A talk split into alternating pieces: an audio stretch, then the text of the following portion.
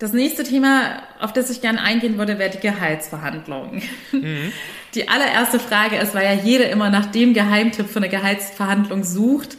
Ja. Hast du aus deiner persönlichen Erfahrung etwas, weil du ja auch unter anderem Mitarbeiter unter dir hattest, irgendeine Sache oder schon mal was erlebt, wo du gesagt hast, da hat mich die Person sofort überzeugt und sofort gehabt, wo ich dachte, okay, diese Person verdient mit der Argumentation eine Gehaltserhöhung? Ja, auf jeden Fall. Also die der, der Trick, und das, das kapieren echt viele nicht, der, der Trick ist, bei so einer Gehaltsverhandlung nicht in die Vergangenheit zu gucken, also nicht zu sagen, ich habe ja hier letztes Jahr auch das, das, das und das gemacht, weil das ist scheißegal, was du da gemacht hast. Dafür wurdest du bezahlt. Dafür hast du einen Marktpreis an Gehalt bekommen. Das ist abgegolten. Check, haben wir einen Check dran gemacht. Das, Jahr, das letzte Jahr ist vorbei. Sondern bei der Gehaltsverhandlung in die Zukunft zu schauen und, und klar zu machen, warum der Preis, den du ab jetzt aufrufst für deine Arbeitsleistung, warum es der Wert ist, dir in Zukunft bezahlt zu werden, weil du auch hier etwas ja verkaufst. Ne? Du verkaufst deine Arbeitsleistung der nächsten Monate bis Jahre zu einem bestimmten Preis. Und dann musst du natürlich einmal klar machen, warum es jetzt diesen Preis wert ist und warum es diese Preiserhöhung wert ist. So, und wie kannst du das jetzt am besten klar machen?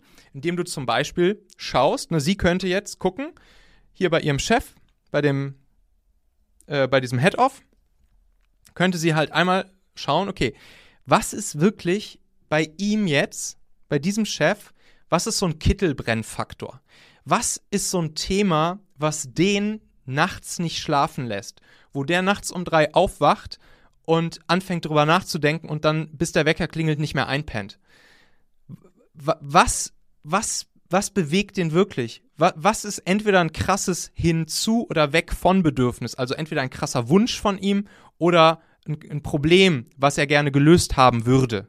So, und wenn sie sich dann hinsetzt und einmal kurz überlegt, hm, wie könnte, wie könnte ich jetzt sozusagen so wertstiftend sein für ihn, ihm dieses, diesen, sozusagen diesen Wunsch zu erfüllen oder dieses Problem für ihn anzugehen, für ihn vielleicht zu übernehmen oder natürlich auch die ganze Firma betreffend. Muss jetzt nicht nur auf diesen Chef bezogen sein, aber das ist natürlich immer besonders gut, weil die Person, mit der man Gehaltsverhandlungen macht, dann natürlich auch davon besonders emotional betroffen ist.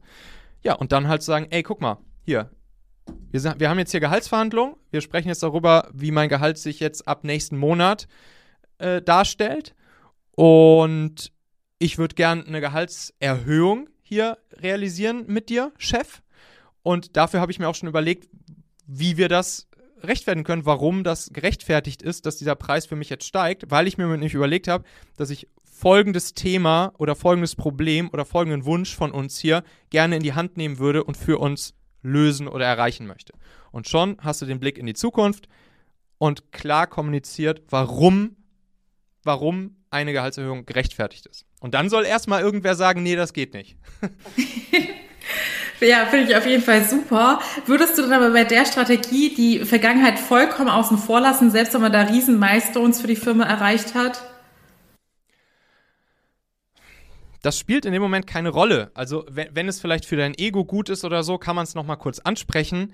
Aber es spielt einfach in diesem Moment keine Rolle, weil dafür wurdest du schon bezahlt. Dafür wurdest du schon bezahlt. Das ist abgegolten. Und klar, man kann, wenn man jetzt vielleicht das Gefühl hat, dass das Gegenüber diese, diese Milestones, die man vielleicht äh, komplett vergessen hat oder dass man sich unfair behandelt fühlt oder das, den Eindruck hat, dass da was übersehen wird, klar, dann kann man das vielleicht nochmal ansprechen. Aber das ist nicht die finale Argumentation, warum jetzt dein Gehalt steigen sollte. Okay. Ja. Okay, dann haben wir nächste Frage. Denn ich weiß von meinen Hörerinnen, dass viele sich gar nicht erst in die Gehaltsverhandlungen reintrauen oder trauen sich das zu fordern, was sie eigentlich möchten, weil sie Angst vor diesem Rückschlag haben. Denn was macht man, wenn man tatsächlich einfach ein Nein kassiert? Da haben halt viele Angst vor diesem Gesichtsverlust. Was würdest du denn mhm. da empfehlen, mit welcher Einstellung man da reingehen soll, mit welchem Mindset, damit man sich traut, das zu verlangen, was man haben möchte, ohne das zu fürchten?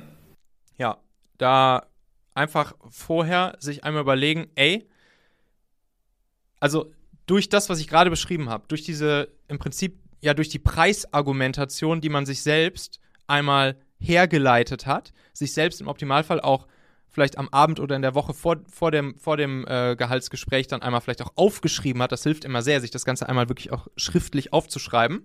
Dann vielleicht auch einmal kurz mit irgendjemand anderem zu besprechen, vielleicht mal kurz so ein bisschen zu üben, dass man wirklich diese Argumentation auch im Kopf hat und dass man natürlich auch selbst an sie glaubt.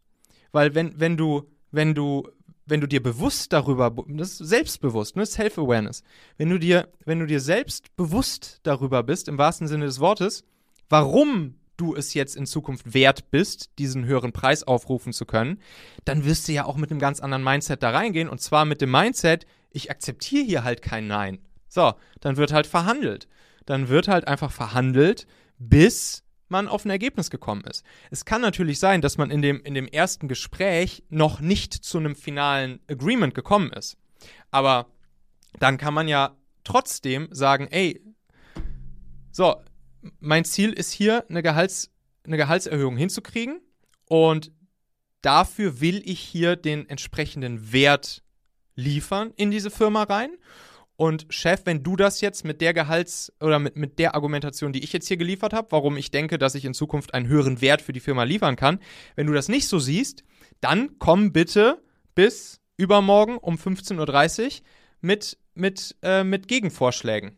Also, dann kannst du halt sagen, dann kannst du halt sagen, gut, wenn, wenn diese Argumentation sozusagen nicht zutrifft, dann kann ich natürlich auch diesen, diesen zusätzlichen Wert in Zukunft nicht schaffen. Aber dann komm gerne mit anderen Vorschlägen, was ich sozusagen tun kann, was Erwartungen sind, haben wir ja gerade auch schon bei ihr gehört, das Thema kommen wir wahrscheinlich gleich noch drauf, was halt Erwartungen wären, um solch einen Preis, den ich halt hier jetzt für mich aufrufen möchte, realisieren zu können.